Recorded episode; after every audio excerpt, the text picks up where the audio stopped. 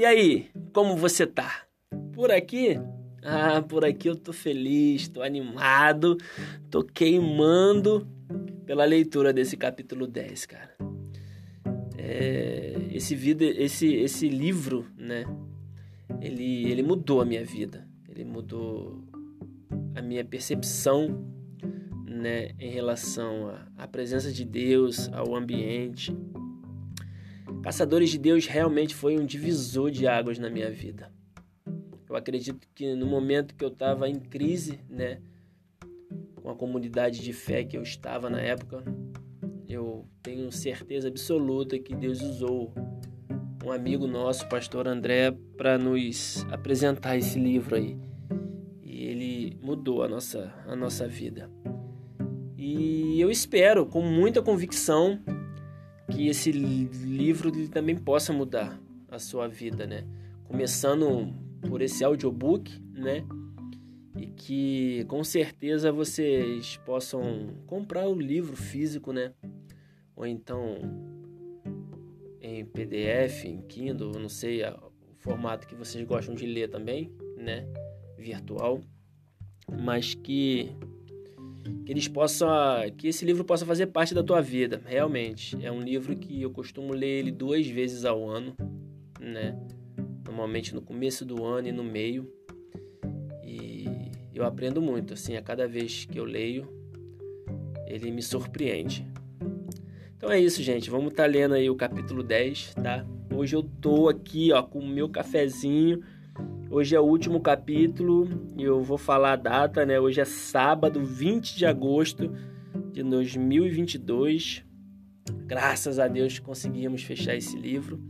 E eu não vou falar, tá, qual é o próximo livro, não vou também fazer um clickbait aí, né, de enganar vocês que eu vou falar no final só para vocês ficarem até o final e eu não vou falar, né? Até porque vocês não estão aqui pelo outro livro, vocês estão aqui pelos Caçadores de Deus, né? Então no próximo episódio aí eu faço uma, uma introdução sobre o livro, né? E com certeza o livro que, que eu vou estar tá trazendo é um livro que, que tocou a minha vida. Só vai ser lido aqui livros que realmente to, tocaram a minha vida, né? É, pode ser um livro cristão, como também não pode ser um livro denominado cristão, né? Mas que seja um livro verdadeiro, né? Que fale verdades e que essas verdades de alguma forma tocam alguma área da minha vida. E eu quero trazer isso para vocês. Acho que é isso, né, gente? Vamos embora. Eu vou tomar aqui um gole do meu café. Hoje eu tô com um cafezão aqui da uma padaria próximo aqui da onde eu gravo, né? Então vamos lá, né? Já foi três minutos aí, muita falação. Então vamos para para o que realmente nós estamos aqui para fazer, né? Eu ler e vocês ouvirem. E vamos lá então. Capítulo 10, Moisés com o título Moisés e sua busca de 1500 anos pela glória de Deus tem um subtítulo aqui. Você não pode buscar a face de Deus e preservar a sua própria face. É, meus amigos, alguma coisa tem que mudar. Quando Deus nos diz, entre aspas, você não pode ver a minha face, a maioria de nós fica satisfeito por ter cumprido sua obrigação religiosa e rapidamente volta à vida normal. Quando descobrimos que os melhores e mais profundos tesouros de Deus exigem a morte do eu, geralmente não o buscamos mais. Não fazemos as perguntas que precisamos fazer para descobrir por que a sua presença não vem facilmente. Talvez não queiramos ser impertinentes ou simplesmente sintamos medo de sua resposta. Mas Moisés perseverou. Ele havia aprendido que não é impertinente buscar a Deus por amor a Ele. Este é o maior desejo e o maior prazer de Deus. Esse desejo ardente por ver a glória de Deus, por vê-lo face a face, é uma das chaves mais importantes para o avivamento. A reforma e o cumprimento dos propósitos de Deus na terra. Precisamos examinar de perto a busca de 1500 anos do patriarca Moisés pela glória de Deus. Como observamos no capítulo 4, quando Moisés disse a Deus: Mostra-me a tua glória, o Senhor disse: Você não pode, Moisés. Só os mortos podem ver a minha face. Felizmente, Moisés não parou ali. Infelizmente, a igreja parou. Teria sido fácil para aquele homem ficar satisfeito com a primeira resposta de Deus, mas ele não ficou. Moisés não era egoísta ou presunçoso. Ele não estava em busca de coisas materiais ou de fama pessoal. Ele não estava sequer em busca de milagres ou dons. E Paulo até nos instruiu a buscar os melhores dons em sua carta aos Coríntios. Moisés simplesmente queria Deus e este é o maior dom e a maior bênção que podemos dar a ele. Moisés precisou buscá-lo e isso não foi fácil. Leamos Êxodo capítulo 33, do verso 18 ao 23. Então ele, Moisés, disse: Rogo-te que me mostres a tua glória.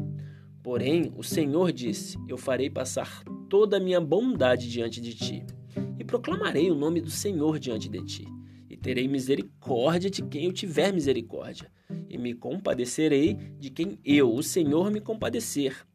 E disse mais o Senhor: Não poderás ver a minha face, porquanto homem nenhum verá a minha face e viverá. E ainda disse mais o Senhor: Eis aqui um lugar junto a mim, aqui te porás sobre a penha, e acontecerá que quando a minha glória passar, portei, portei numa fenda da penha e te cobrirei com a minha mão até que eu o haja passado. E havendo eu tirado a minha mão, me verás pelas costas, mas a minha face, a minha face você não verá. E amigos, é penha aqui tá é uma rocha, tá? É algo rochoso assim, né? Aonde Moisés estava ali. No momento em que Moisés estava tendo esta conversa com Deus no Monte Sinai, os, israelitas já haviam virado as costas para fugir. Depois que o Senhor pedira que eles se aproximassem, foi Moisés quem corajosamente entrou na nuvem da sua presença. Com temor e tremor, Israel exigiu que Moisés e Arão ficassem entre eles e o Deus a quem eles temiam por causa do seu pecado. Moisés geralmente entrava na nuvem da tenda da congregação de algum modo ele ousava desejar ainda mais. Subtítulo: Buscaremos a aprovação pública ou a aprovação de Deus? Enquanto Moisés buscava Deus no topo de uma montanha em favor dos israelitas, seu irmão Arão, o sumo sacerdote, cedia à pressão da opinião pública e concordava em fazer um bezerro de ouro idólatra para eles.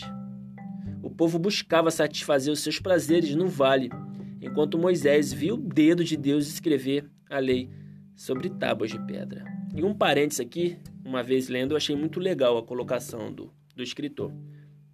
Que o povo não pediu para Arão fazer um bezerro, né?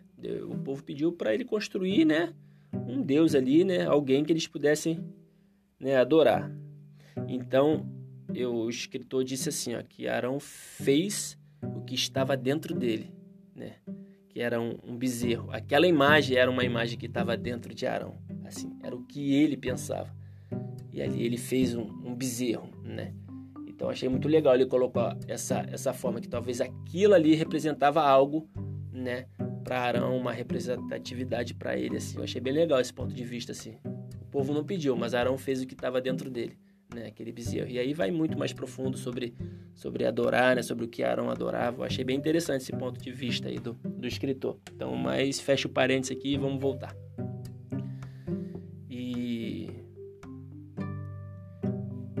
Foi depois deste episódio que Deus disse a Moisés que ainda permitiria que os israelitas chegassem à terra prometida, mas que teriam que fazer isso com a companhia de um anjo. Eita. Porque eu o Senhor não subirei no meio de ti, porquanto és povo de dura cerviz, para que te não consuma eu, o Senhor, no caminho. Êxodo 33, 3.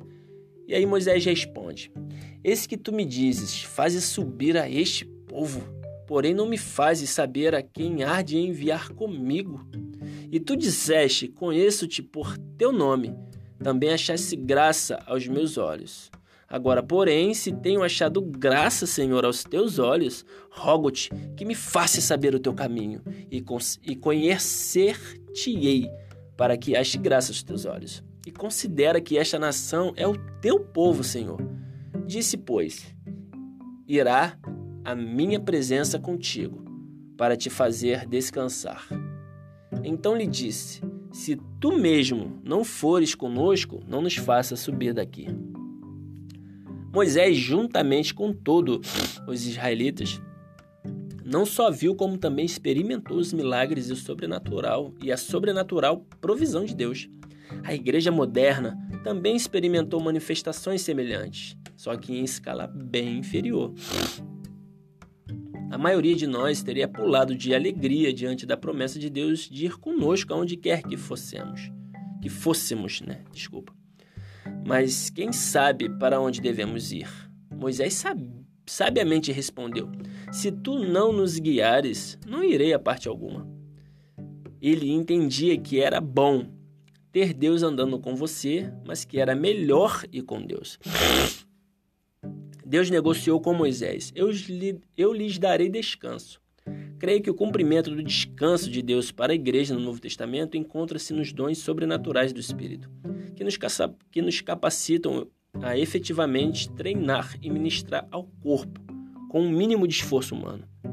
Em Isaías 28, verso 11 e 12, as Escrituras dizem: Assim, por lábios gaguejantes e por outra língua, falará este povo, ao qual disse: Este é o descanso. Creio que os dons do Espírito, inclusive o dom de línguas, são o descanso mencionado aqui. Deus estava dizendo metaforicamente: Moisés, eu lhe darei os dons, o descanso. E Moisés estava dizendo: Eu não quero os dons, eu quero a ti. A igreja está tão enamorada com dons do Espírito que não conhecemos o doador dos dons. Estamos nos divertindo tanto brincando com os dons de Deus que nos esquecemos de agradecer a Ele. Meu Deus, isso é muito forte. A melhor coisa que podemos fazer como crianças de Deus é deixar de lado os seus dons por tempo bastante para nos sentarmos no colo do Pai. Busque o doador e não os dons. Busque a face de Deus e não as suas mãos. Mais um título. Moisés queria a habitação e não a visitação. Os israelitas raramente separavam um tempo para agradecer a Deus por seus poderosos feitos, porque eles estavam ocupados demais fazendo listas de pedido e reclamações referentes às suas necessidades físicas e pessoais. A grande maioria de nós faz a mesma coisa hoje. Moisés, porém, queria algo mais. Ele havia experimentado os milagres. Ele havia ouvido a voz de Deus e testemunhado seu poder libertador. Mais do que qualquer outra pessoa naquele tempo, Moisés havia experimentado algo da presença manifesta de Deus, mas em uma visitação temporária. Mas tudo o que ele havia visto e experimentado em Deus lhe dizia que havia muito mais esperando por ele além da nuvem. Ele ansiava por mais do que a simples visitação. Sua alma ansiava pela habitação. Ele queria mais do que apenas ver o dedo de Deus ou ouvir a sua voz falando no meio de uma nuvem ou de uma sarça ardente. Ele havia ultrapassado o medo e alcançado o amor. E a presença permanente de Deus havia se tornado seu desejo consumidor. Foi por isso que ele pediu a Deus em Êxodo 33:18, entre parênteses, entre aspas, perdão, rogo-te, mostra-me a tua glória. Ele queria ver a face de Deus. Deus foi rápido em conceder o pedido de Moisés para Israel. A sua presença iria adiante do povo, mas ele não concedeu o pedido mais urgente de Moisés rapidamente. Primeiro, Deus disse que ele faria com que toda a sua bondade passasse diante de Moisés e que ele conhecia Moisés pelo nome. Mas então o Senhor explicou a Moisés: não haverás, não poderás ver a minha face. Porquanto homem nenhum verá a minha face e viverá. Essa declaração deveria ter encerrado o assunto, mas Moisés sentiu que deveria haver alguma maneira. O Senhor disse a Moisés: Veja, você não pode ver a minha face, mas há um lugar próximo a mim onde você pode me ver quando eu desaparecer na distância. A maioria das pessoas estaria mais do que satisfeita com essa resposta. Mas Moisés havia provado a alegria sobrenatural da presença do Senhor e estava adquirindo uma fome por Deus que não podia ser satisfeita de uma distância segura. Aquela fome o impeliria a arriscar-se a morrer na presença de Deus para saciá-la. Ela perduraria por 1500 anos e ultrapassaria a própria morte para ser satisfeita. O Senhor disse a Moisés para apresentar-se a ele no cume do monte na manhã seguinte, e ele o esconderia na fenda da rocha enquanto a sua glória passava. Ora, este é um procedimento interessante. Deus estava dizendo: Antes que eu chegue lá, vou estender a mão a tempo de cobri-lo, enquanto passo por você. Depois que eu passar, vou retirar a minha mão para que você possa esticar o pescoço e olhar na direção para onde fui. Então você verá apenas um pouco das minhas costas, enquanto desapareço na distância. Então Deus veio em sua glória na velocidade da luz, ou ainda mais rápido para proclamar o seu divino nome e passar em sua glória. Quando ele passou, retirou a sua mão da fenda da rocha para que Moisés pudesse ver as, as costas da sua glória, desaparecendo na distância. Embora esta breve revelação tenha vindo tão rápida quanto um relâmpago, ela exerceu um tamanho impacto em Moisés ele foi capaz de ditar o livro de Gênesis para gerações futuras, revelando as costas da história de Deus na narrativa da criação. Título: O problema é que você ainda está vivo. Moisés viu onde Deus esteve. Ele viu os rastros de Deus onde ele inventou e invadiu o tempo. Então ele foi capaz de traçar novamente a história com um discernimento sobrenatural depois daquele último, único flash da glória de Deus, que desapareceria diante dos seus olhos. Mesmo depois dessa experiência, Moisés ainda queria mais, mas as palavras de Deus permaneceram com ele. Você está vivo, Moisés. Você não pode ver a minha face. Moisés sabia que havia um propósito maior por trás do tabernáculo e de tudo que ele havia recebido de Deus e sentia uma necessidade ardente de conhecer Deus e de ver o seu propósito eterno cumprido. Moisés sabia que a única maneira de fazer isso era olhando a face de Deus. Preciso ver a tua glória, preciso ver a obra completa. A fome no coração de Moisés gerou uma oração e uma perseverança que desafiava os limites do tempo, do espaço e da eternidade. Em, em negrito aqui uma frase. Se algum dia você tiver tanta fome de Deus a ponto de ir buscá-lo, ele fará, ele fará coisas para você que não fará para ninguém mais. A conclusão dessa história não pode ser encontrada no Antigo Testamento. Você precisa avançar cerca de 1500 anos a uma nova era e uma nova aliança para encontrar o fim da fome que começou na vida de Moisés no livro de Êxodo. Moisés tinha uma fome por Deus que consumia e que gerou o que chama de uma oração inesquecível. A oração de Moisés para que ele pudesse ver a glória de Deus continuou a ecoar nos ouvidos de Deus todos os dias, todas as semanas e todos os anos ao longo dos séculos, até o dia em que Jesus falou aos seus discípulos sobre irem até uma montanha em Israel, muitas gerações mais tarde. Aquela oração foi algo eterno que não conhecia limites de tempo. Ela não morreu no dia em que Moisés deu seu último suspiro na terra. Ela continuou a ecoar através da sala do trono de Deus até o momento em que foi concedida. Esse momento aconteceu mais tarde durante o ministério terreno de Jesus Cristo, no dia em que ele separou três de seus mais fiéis seguidores para acompanhá-lo ao topo de uma alta montanha. Jesus já havia começado a preparar os discípulos com declarações do tipo: Aquele que quiser salvar a sua vida, perdê-la-á, e quem perder a sua vida por amor de mim, achá-la-á. Mateus 16. Essa declaração ainda nos incomoda hoje, porque há morte nela.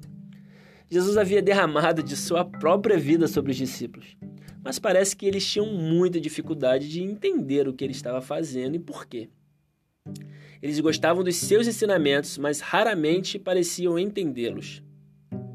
Eles amavam vê-lo fazer milagres, mas nunca eram capazes de captar o propósito maior que se escondia por trás deles.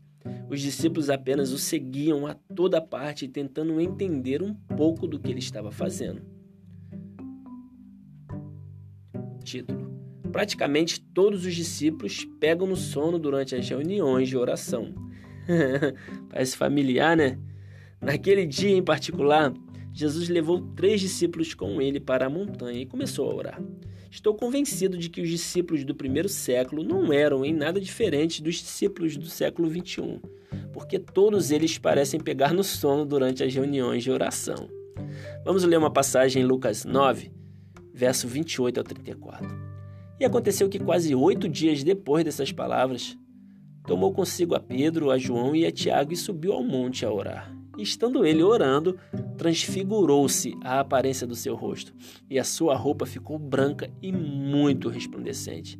E eis que, fala, eis que estavam falando com ele dois homens, que eram Moisés e Elias, os quais apareceram em glória e falavam da sua morte, a qual havia de cumprir-se em Jerusalém. E Pedro e os que estavam com ele estavam carregados de sono, e quando despertaram, viram a sua glória e aqueles dois homens que estavam com ele. E aconteceu que, quando aqueles se apartaram dele, disse Pedro a Jesus: Mestre, bom é que nós estejamos aqui e façamos três tendas, uma para ti, uma para Moisés e uma para Elias, não sabendo o que dizia. E dizendo ele isto, veio uma nuvem que o cobriu com a sua sombra e entrando e entrando eles na nuvem, temeram. Aí está aquela nuvem novamente. É quase como, ó, oh, se eles acordarem, verão a glória. Rápido, sombra, cubra-nos. Você percebeu que foi somente depois que os discípulos adormeceram que Deus revelou a glória de Deus em Jesus Cristo? Hoje nos referimos àquela montanha como o Monte da Transfiguração, porque a Bíblia diz que as vestes do Senhor se tornaram brancas e resplandecentes. O termo grego original para resplandecentes, exatrapto, significa brilhar como relâmpago, cintilar, ser radiante. Enquanto os discípulos dormiam, Jesus Cristo estava sozinho e a sua glória estava sendo revelada, banhando a terra com a luz da eterna glória de Deus, em vestes semelhantes ao relâmpago. Título: Chegou a hora de você me ver. Naquele instante foi como se Deus dissesse: Miguel, Gabriel, os dois arcanjos, vão buscar Moisés. Chegou a hora dele ver a minha glória. Nos salões do céu, eles limparam a poeira da escada de Jacó e a estenderam até a terra. E Moisés desceu até o lugar onde ele nunca havia estado antes a terra prometida. Em sua vida natural, Moisés foi condenado a apenas olhar para a terra prometida do avivamento, sem jamais poder entrar nela. Ele havia orado pedindo para ver a glória de Deus, mas não pôde vê-la até estar morto. Nesse dia, 1500 anos após a sua morte, depois que sua inesquecível oração ecoou nos ouvidos de Deus, incessantemente, dia após dia, Moisés, o morto ambulante, viu a glória de Deus revelada. Você precisa entender que, mesmo depois que morrer, as suas orações continuam vivas por 1500 anos, a oração de Moisés continuou dizendo: Mostra-me a tua glória, mostra-me a tua glória, mostra-me a tua glória. Até que aguçou a consciência do próprio Deus. Ele teve de marcar um compromisso divino e definir um dia em que a eternidade cruzaria as esferas limitadas do tempo e do espaço. Moisés, agora que você está morto, acho que terei de responder àquela oração. É por isso que fico entusiasmado quando leio sobre as orações fiéis e perseverantes daqueles que se foram antes de nós. Meu espírito se agita quando vejo os santos dos nossos dias se unirem suas orações fervorosas, as de Amy Sample, MacPherson, William Seymour, que frequentemente debruçavam a cabeça sobre os caixotes de maçãs na rua Azusa, orando para que a glória de Deus descesse. Quando a medida total das orações recolhidas do povo de Deus finalmente atingiu um eco crescente nos ouvidos de Deus, então ele não conseguirá mais esperar. Ele não pode ignorar as orações dos quebrantados e contritos que buscam a sua face. Finalmente virá o dia em que Deus dirá, dirá do seu trono nas alturas: Chegou a hora. Foi isso que aconteceu na Argentina, quando o Dr. Edward Miller e seus 50 alunos começaram a cercar o trono com orações de intercessão fervorosa. Como observamos anteriormente, a Argentina era um deserto espiritual nos anos 50. O Dr. Miller disse que só conhecia 600 crentes cheios do Espírito em toda a nação naquela época, mas alguns alunos em um pequeno seminário bíblico começaram a interceder. Eles começaram a chorar com uma compaixão sobrenatural, nascida do Espírito por uma nação que sequer sabia que eles existiam. Deus trovejou a resposta sobre a Argentina. O mesmo está acontecendo em lugares ao redor do globo, aonde o avivamento está irrompendo com um fogo inextinguível. Estamos cansados de fazer as coisas do jeito do homem. Queremos que o Pai apareça, mesmo se tivermos de morrer em quebrantamento e arrependimento para ver isto acontecer. Moisés orou: Mostra-me a tua glória, e somente após 1500 essa oração foi respondida. Ali estavam três discípulos sonolentos que se beneficiaram da oração inesquecível de Moisés, mas eles caíram na mesma armadilha que ameaça a igreja sonolenta de hoje. Moisés subiu naquela montanha e viu a glória de Deus revelada. Quando ele estava partindo, os discípulos finalmente despertaram, bem quando tudo estava se dissipando e Jesus estava dizendo até logo. Mas os três homens ficaram tão impressionados com o breve brilho daquela glória que se desvanecia que quiseram construir três tendas e permanecer ali. Mas Deus Pai interveio do céu e disse: Não, isto ainda não é tudo. Vocês não viram nada. Mais um título. Às vezes podemos parar repentinamente. Nós nos empolgamos facilmente com as revelações momentâneas de Deus, mas Ele quer que avancemos para buscar as suas coisas secretas. Ele ama honrar as orações de seguidores perseverantes como Moisés, mas ele realmente inter interromperá as nossas tentativas de construir tendas para revelações parciais e incompletas da sua glória, principalmente aquelas pelas quais nunca pagamos com as nossas orações e com a nossa morte no altar do quebrantamento. Gostamos que as coisas venham rápido, fácil e que sejam baratas. Deus sabe que essas coisas nunca produzem o caráter de Deus em nós. Ele diz: vamos ler um trecho de Mateus 16. Se alguém quiser vir após mim, renuncie-se a si mesmo. Tome sobre si a sua cruz e siga-me, porque aquele que quiser salvar a sua vida, perdê-la-á, e quem perder a sua vida por amor de mim, achá-la-á. Pois quem aproveita ao homem ganhar o mundo inteiro e perder a sua alma?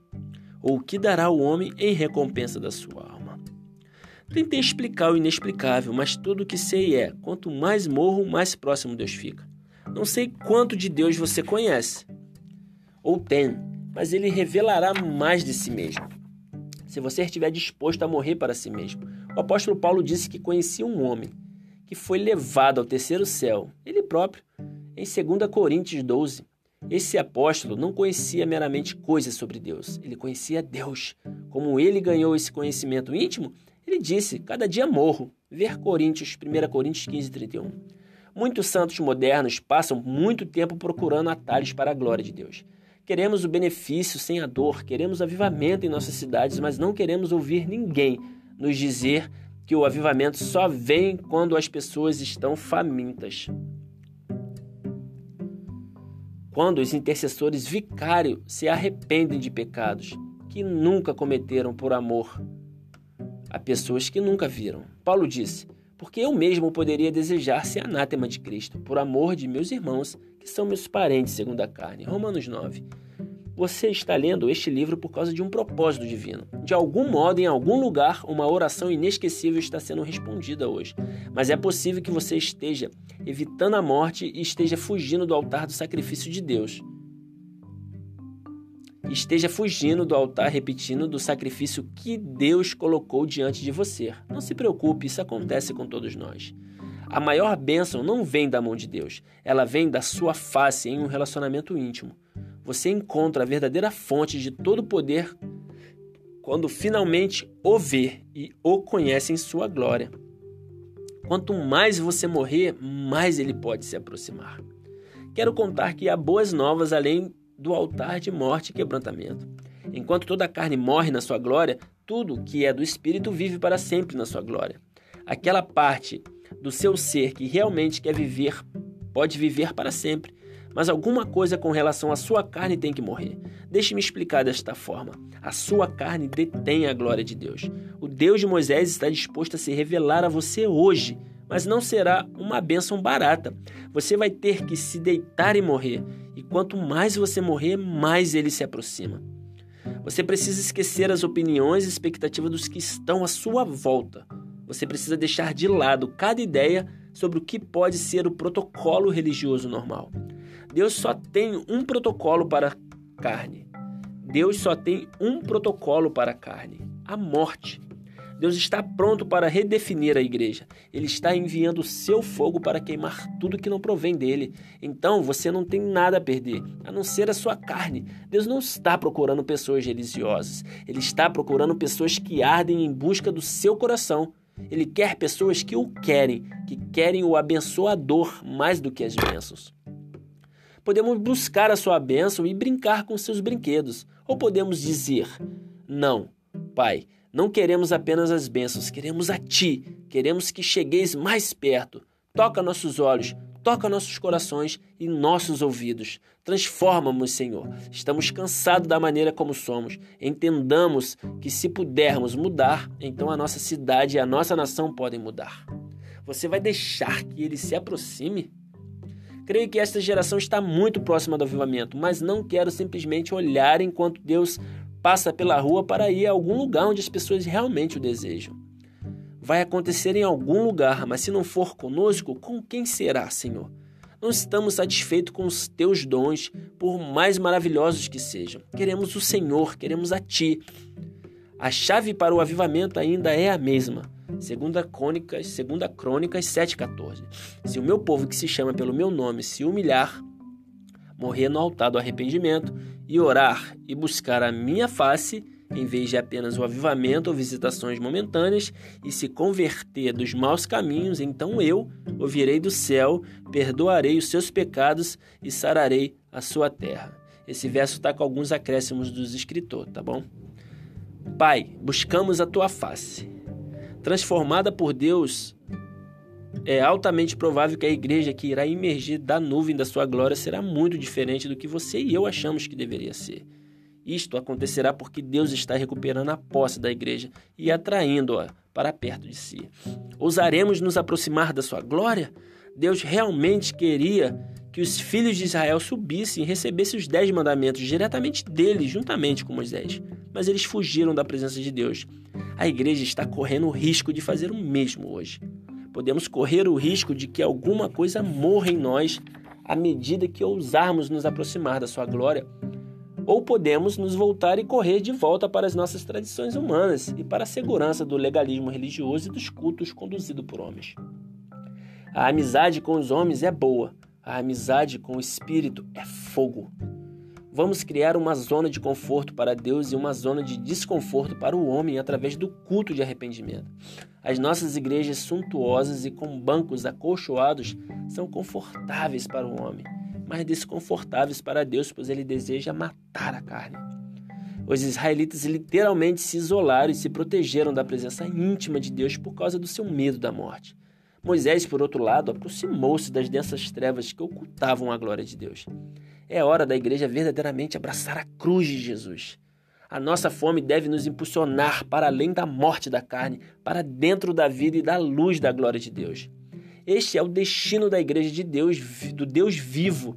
Mas isto só acontecerá quando abandonarmos a segurança da, entre aspas, lei da nova aliança, da prática religiosa e das visitações, entre aspas, sobrenaturais, controladas cuidadosamente e abraçamos a aparente incerteza e risco de viver face a face com o nosso Deus sobrenatural.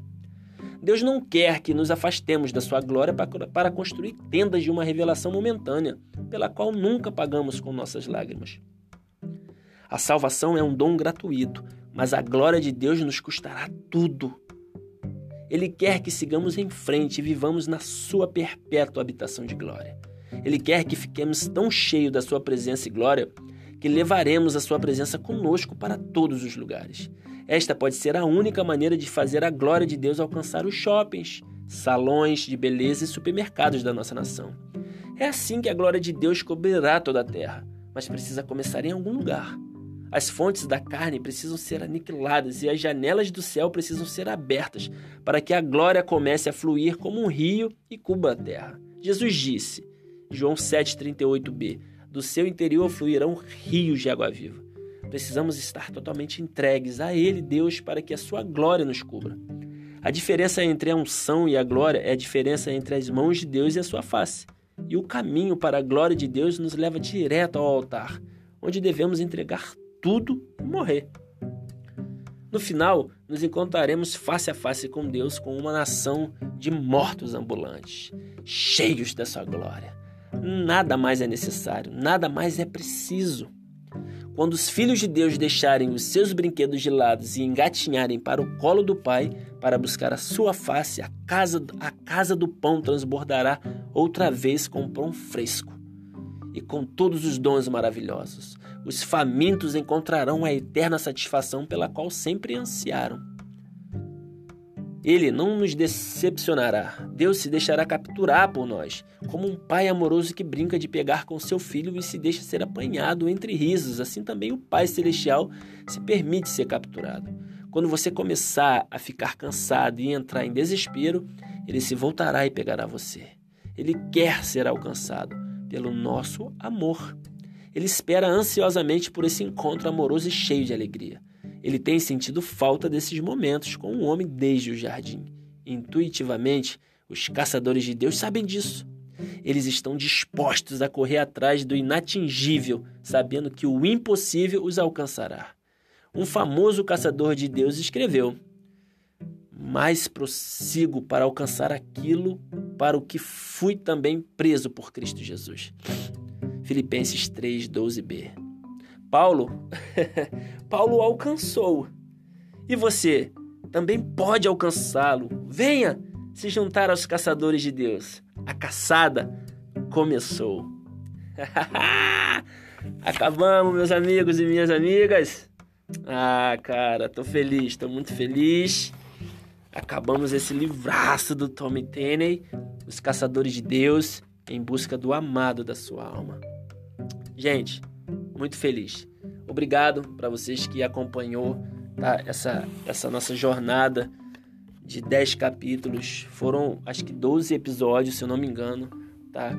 E eu queria falar com você que que tá num dia mal, né? Talvez você tá num dia mal, tá triste ou passou por um momento delicado na sua vida durante esses dias. É, que volte aí, né, no Anchor ou no Spotify, não sei onde você está vendo. E antes do capítulo 4, desse Os Caçadores de Deus, tem um abre aspas que eu fiz um episódio chamado Do Dia Mal. Eu acho que esse episódio vai pode ser um, um acalento aí para para sua alma batida. Eu conto um pouco da experiência do dia mal na minha vida e eu acho que, que pode fazer sentido na tua vida e te ajudar um pouco nesse seu seu dia mal ou nesse seu dia triste, tá bom? Então é isso, gente. Até a próxima gravação, né? Tô gravando, como eu disse no começo, né? Hoje, sábado, 20 de agosto. Então eu com certeza aí semana que vem a gente já tá iniciando aí um novo livro, tá bom? Então é isso. Muito obrigado, tá? Deus te abençoe e tamo junto. Valeu.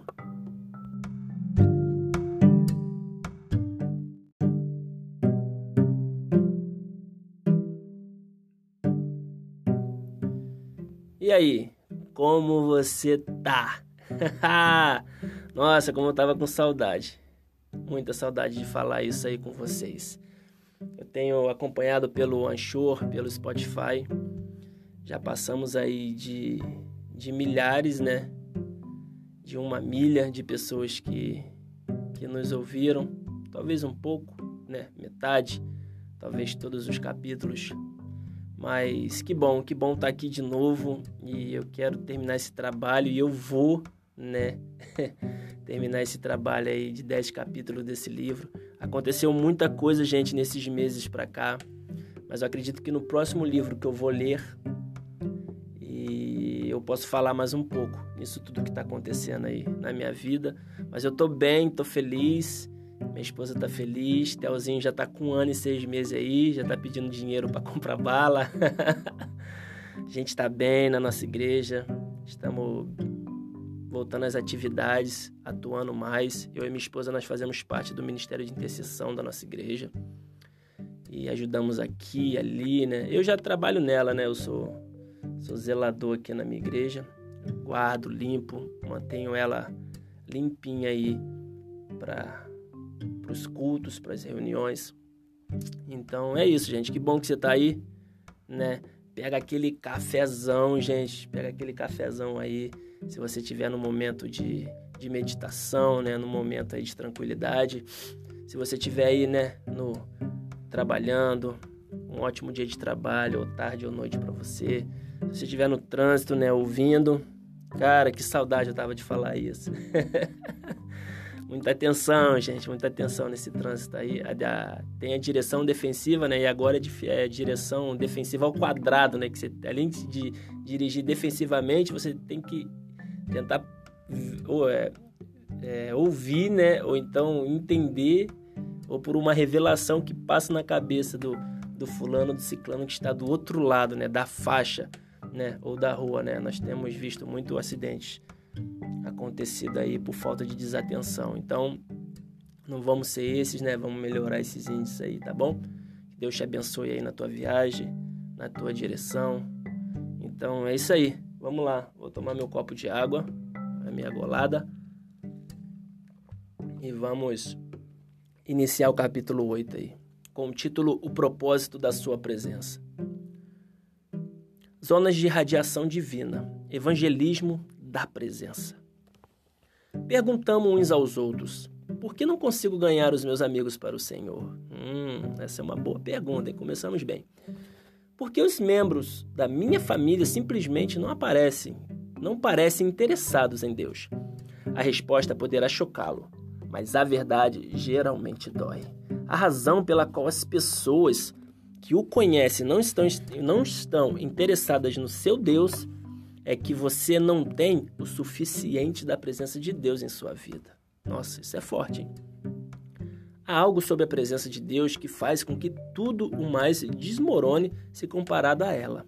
Sem ela, você simplesmente você será simplesmente tão pálido e sem vida quanto todos os outros ao seu redor. Não importa o que você faça, sem a sua presença, a de Deus, você será simplesmente outro alguém para aqueles que estão à sua volta. Não sei quanto a você, mas eu estou cansado de ser apenas outro alguém para os perdidos ao meu redor. Tomei uma decisão. Decidi-me e firmei o meu coração em declarar, aspas, vou buscar a presença de Deus em minha vida. Vou ficar tão próximo de Deus que quando eu entrar em prédios seculares e em lugares públicos, as pessoas se encontrarão com ele. Fecha aspas. Elas podem não saber que estou ali, mas elas definitivamente saberão que Ele está ali. Quero estar tão cheio da presença de Deus que, quando me sentar em um avião, todos que estiverem próximos a mim, de repente se sentirão desconfortáveis se não estiverem andando reto com Deus, sem que eu tenha dito uma palavra. Não estou querendo condená-los ou convencê-los, só quero levar a fragrância do meu Pai comigo. Eu abro um parênteses aqui e falo sobre o livro Os Heróis da Fé. Eu não vou lembrar agora a editora, mas corra atrás desse livro, tá? Que ele conta de homens que influenciaram aí gerações e há umas histórias ali reais que retrata bem isso que o Tommy acabou de falar aqui, de homens que aonde eles estavam, a unção que estava neles, sobre eles, né? A presença de Deus neles irradiava o local, movimentações de culto, que as pessoas passavam do outro, do outro lado da rua, caíam no espírito, caíam pedindo perdão, né? procuravam pastores para se confessar, iam na delegacia procurar o, o delegado para confessar roubos e furtos. O ambiente, não só no culto, mas em volta da casa, do templo, ou então né, de uma casa, ou então de uma rua e até de cidade, chegava a mudar por causa de tão grande que era a presença de Deus. Então é um livro que você pode correr aí, pegar para ler, que conta a história desde a época, acho que da patrística, acho que vem trazendo assim uns pregadores, homens que realmente tocaram gerações aí. É muito muito bom. Fechando parênteses, vamos embora, seguindo a leitura. Entendemos o que é evangelismo programado, onde batemos nas portas e entregamos folhetos ou alguma outra programação da igreja destinada a alcançar os perdidos. John Wimber nos ajudou a entender o evangelismo de poder, onde misturamos unção com a programação. Nesta forma de evangelismo, podemos orar para que alguém seja curado na rua em vez de apenas testemunharmos ou entregar folhetos. Mas existe uma forma de evangelismo pouco compreendida e muito pouco utilizada, que chamo de evangelismo da presença. É quando as pessoas observam e dizem: eles estiveram com Jesus. Ver Atos 4,13. É aí que os vestígios de Deus em uma pessoa criam uma zona de radiação divina da presença manifesta de Deus, afetando o que estão à sua volta. Entre aspas, a cura pela sombra entraria nessa categoria. Não era a sombra de Pedro que curava ninguém. Era a sombra daquele, né, Deus, com quem Pedro andava, que criava uma zona, uma zona de cura, uma zona livre de demônios. Os hebreus acreditavam que a unção se estendia até onde a sua, a sua sombra alcança. Ah, Senhor, cobre a terra, cobre a terra, Senhor. O Evangelho de Marcos nos diz que imediatamente depois que Jesus impressionou seus discípulos, repreendendo o mar e o vento durante uma grande tempestade, ele encoraja no entre aspas, país dos Gadarenos, vê Marcos, capítulo 4, verso 35 e capítulo 5, verso 1, fecha parênteses. Algo que aconteceu naquele dia, que oro para que aconteça em nossos dias. Quando a sola dos pés de Jesus tocou a costa arenosa de Gadara, a 800 metros de distância, um homem possesso por, por 5 mil demônios, de repente, foi liberto do domínio sufocante deles pela primeira vez. Por quê? Como você sabe? Marcos nos diz que quando o homem endemoniado viu Jesus, ele correu para adorá-lo. Até aquele exato momento, os demônios haviam dito a ele aonde ir e o que fazer em todas as outras situações. Ele não tinha controle sobre seus próprios atos, até mesmo quando os demônios lhe ordenavam que se cortasse. Então, o que mudou tudo aquilo? O que aconteceu em um instante que arrancou a mente e as funções físicas daquele homem do controle de cinco mil espíritos demoníacos controladores. Eu lhe direi o que aconteceu. O pai pisou novamente na casa. É disso que precisamos hoje. Precisamos ouvir o som das pisadas de Deus quando a sola de seus pés tocarem a terra apenas uma vez. Quando isto acontecer, não teremos de nos preocupar em dizer a pequenos demônios que fujam. Nem teremos que gritar, de gritar versos bíblicos para expulsá-los ou orar contra fortalezas demoníacas. O propósito da sua presença manifesta é libertar os cativos. Cumprir Lucas 4,18. Ele quer completar o que não pôde começar em Nazaré, quando disse: Hoje se cumpriu essa escritura em vossos ouvidos. Lucas 4, verso 21b. Senhor, queremos te ver. Abre aspas. Senhor, queremos te ver Estamos cansados de apenas falar sobre ti como crianças de escola dominical. Onde é que tu vai te manifestar, Senhor? Fecha aspas. Oro para que uma visitação como a de Isaías capítulo 6 venha às igrejas da cidade, porque é preciso apenas um passo do Deus Todo-Poderoso em uma cidade para quebrar as cadeias de décadas e séculos de domínio demoníaco. Oro para que possamos dizer, como o profeta Isaías: Vi o Senhor. Estou orando por uma manifestação coletiva na igreja, mas primeiro oro para que Deus dê a cada um de nós uma manifestação individual em nossas vidas. Senhor, não estamos simplesmente vindo a Ti para ganharmos uma benção. Buscamos o abençoador. Precisamos da Sua presença, Senhor. Devo adverti-lo que às vezes você será quebrantado para conseguir essa manifestação. É assim que acontece. Eu o encorajo a demorar-se e a mergulhar na presença do Senhor em cada oportunidade. Quando você se aproximar dele, não se apresse, não corra. Isso deve ou deveria estar no topo da sua lista de prioridade. Deixe Deus fazer uma obra profunda em seu coração e em sua vida. É assim que Deus cria, entre aspas, um poço perfurado em profundidade. Em sua vida, que se tornará um poço artesiano de poder e glória na sua presença. O propósito da sua presença, a de Deus, é trazer libertação aos cativos e vitória aos filhos. Quer ver uma briga terminar? Chame o papai. Durante séculos estivemos envolvidos em batalhas espirituais contra Satanás e os pequenos vilões da sua vizinhança, usando palavras ousadas e às vezes paus e pedras. Mas é hora de clamarmos ao nosso Pai e ver as batalhas terem um novo desfecho. Eu lhe digo com toda a minha fé que se o Pai de nós todos puder descer e permitir que a sua presença manifesta toque a terra uma única vez, hum, se até mesmo uma se até mesmo uma pequena lágrima dos seus olhos puder cair em uma cidade como Los Angeles, Nova York ou Chicago, então a inundação de glória que isto gerará trará avivamento por toda a terra, fazendo os demônios fugirem e os pecadores caírem de joelhos. Jesus, ajuda-nos, vem, Pai. Aba, Pai, Paizinho, precisamos de Ti. Mas se você realmente está faminto por ver o papai entrar em cena, então precisa parar de buscar os seus benefícios.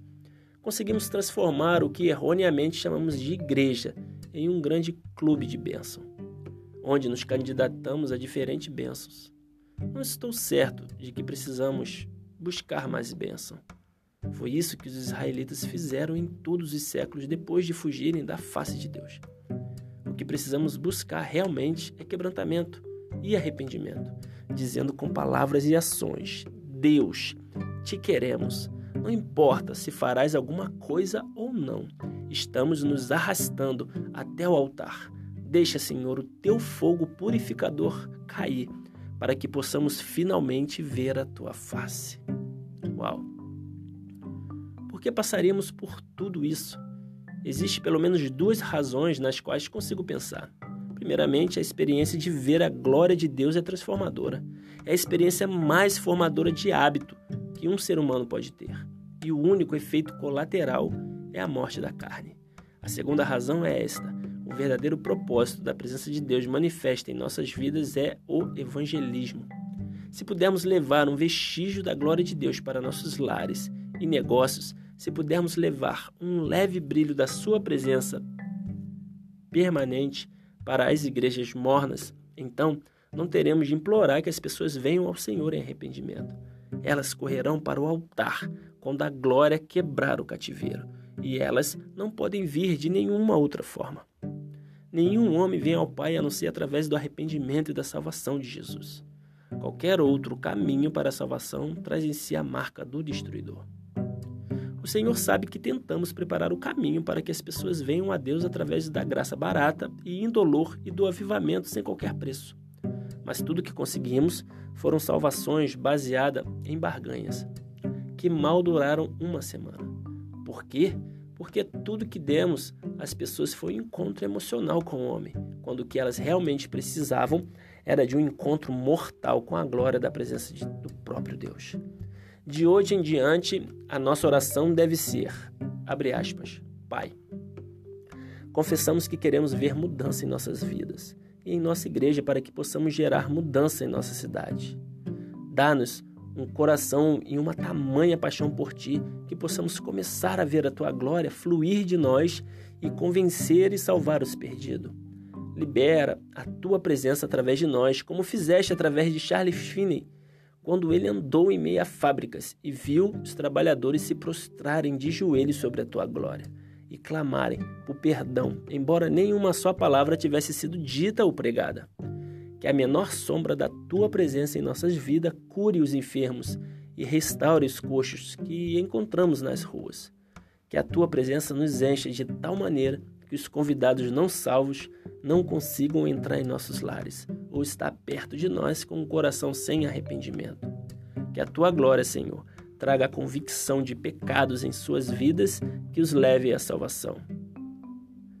Que a tua glória traga a convicção de pecados em suas vidas que os leves à salvação. Não por causa das palavras que dizemos, Senhor, mas por causa da tua presença e do teu poder em nossos corações. Fecha aspas. Amém.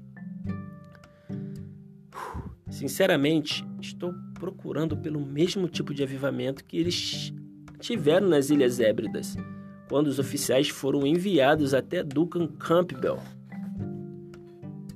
que estava conduzindo cultos noturnos de avivamento naquela região. Eles disseram ao evangelista: O senhor poderia nos acompanhar até a delegacia da polícia? Há um grande número de pessoas aqui, não sabemos o que há de errado com elas, mas achamos que o Senhor deve vir conosco. Isso realmente aconteceu. Enquanto o homem caminhava com os oficiais através do vilarejo até a delegacia às quatro da manhã, via as pessoas chorando e orando atrás de cada monte de feno e atrás de cada porta. Os homens se ajoelhavam nas esquinas das ruas e as mulheres e as crianças em suas roupas de dormir aconchegavam-se umas às outras próximas às portas abertas de sua casa, chorando e gritando. Quando o evangelista finalmente chegou à delegacia, ele encontrou uma grande quantidade de pessoas chorando e gritando para a polícia. O que está acontecendo? Elas nem conheciam o suficiente sobre Deus para saber que era ele. Elas apenas sabiam que alguma coisa estava errada e que elas eram culpadas. A única coisa que elas podiam fazer era ir até a delegacia e confessar que alguma coisa estava errada. O que estava errado era que havia pecado em seus corações e a convicção de Deus havia descido sobre elas repentinamente. Quando aquelas pessoas começaram a invadir a delegacia com suas confissões de delitos à polícia, não tinha as respostas. O evangelista ficou nos degraus da delegacia bem cedo naquela manhã e pregou o evangelho simples do arrependimento e da salvação por Jesus Cristo. E um avivamento genuíno veio sobre aquele lugar. Este é o tipo de avivamento que estou falando, o tipo que rapidamente ultrapassará os recursos e a força de trabalho de qualquer igreja. As nações estão famintas, mas o pão está velho. Francamente, seríamos totalmente incapazes de administrar uma tamanha colheita de almas em nossas condições atuais. Porque não temos o pão fresco da Sua presença em quantidade suficiente para as massas famintas. Posso incomodar algumas pessoas com meu comentário, mas não concordo com a ideia das igrejas funcionarem em meio expediente. Falamos sobre esse assunto no capítulo 2, mas vale a pena repetir até que a situação mude porque em cada esquina de nossas metrópoles temos pequenas lojas de conveniência que ficam abertas 24 horas por dia, apenas para atender a demanda dos consumidores, enquanto a maioria das igrejas acredita estar satisfazendo a fome da nação por Deus com apenas duas horas por semana. Por que a igreja não fica aberta noite e dia todos os dias? Deveríamos estar oferecendo o pão da vida aos famintos. Algo está terrivelmente errado. E não creio que seja a fome por Deus das pessoas. Elas estão famintas, mas são espertas o bastante para serem a diferença entre o pão velho da experiência religiosa de ontem e o pão fresco da presença genuína de Deus. Novamente, devemos concluir que o motivo pelo qual os famintos são, não estão batendo em nossas portas é porque a casa do pão está vazia. É interessante notar que nenhuma das 50 maiores igrejas do mundo fica nos Estados Unidos. Como é possível? Não enviamos missionário por todo o mundo por mais de 200 anos. Os famintos precisam de pão fresco em abundância e não de migalhas velhas na, no tapete do jantar do século passado. Temos um amigo que pastoreia uma igreja de cerca de 7 mil crentes. É provavelmente a melhor igreja em células da América mas ele me disse que recentemente participou de uma conferência internacional e descobriu algo que o fez chorar. Ele me disse: Tome. Algo simplesmente me impactou naquela conferência.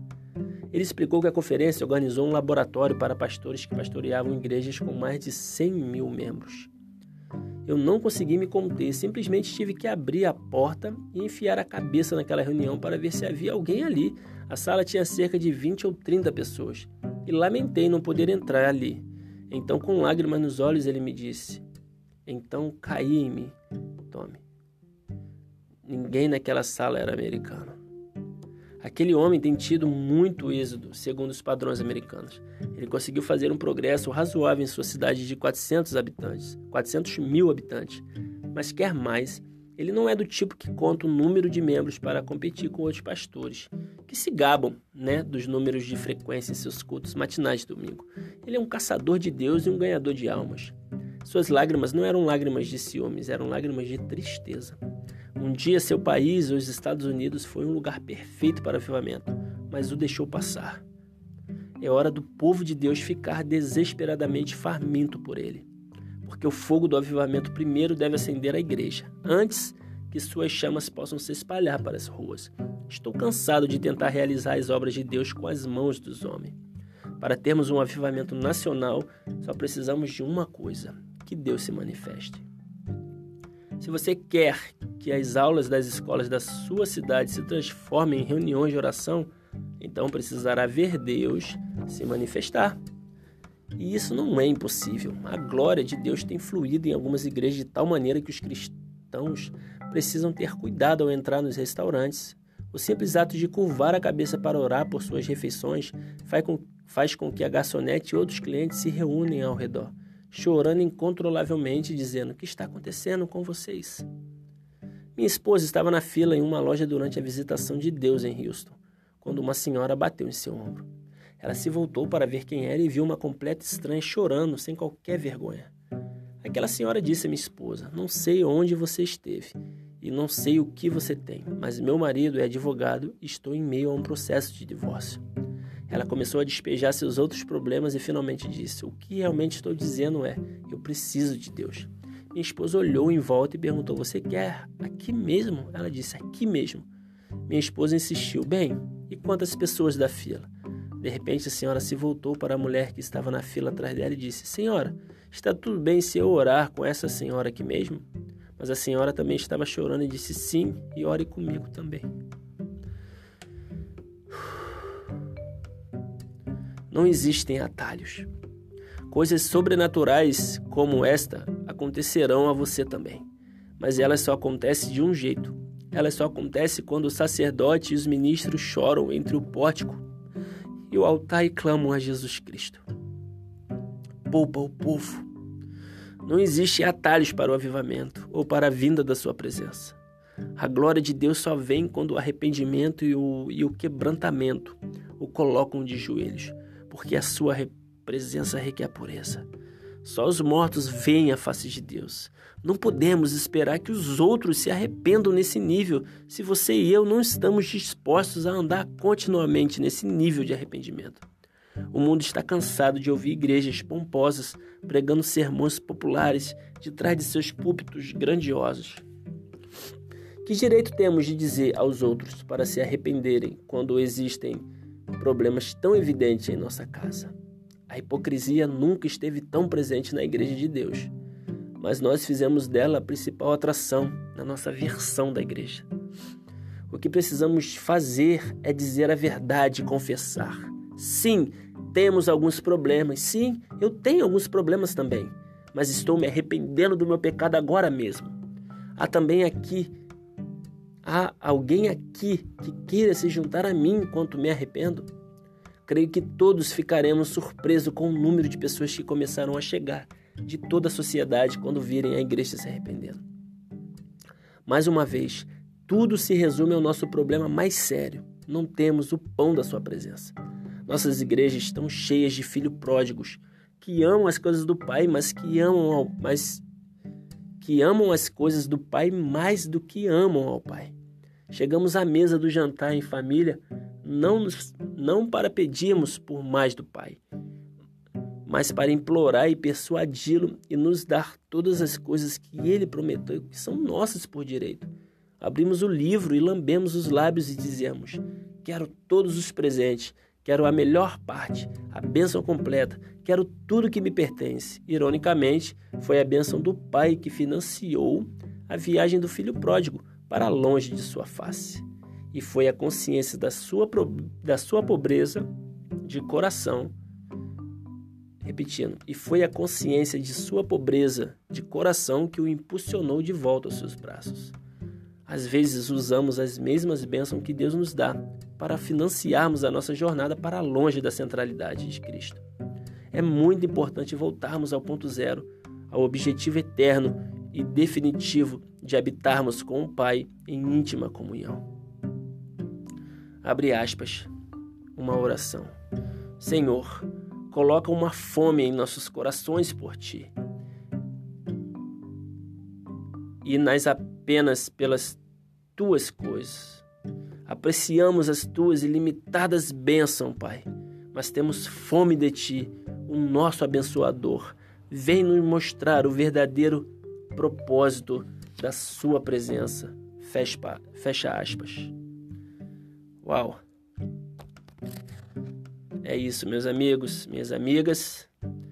Até o próximo capítulo 9, que vai com o título Aniquile a sua glória. Obrigado se você ficou até aqui. Tamo junto. Até mais. Valeu.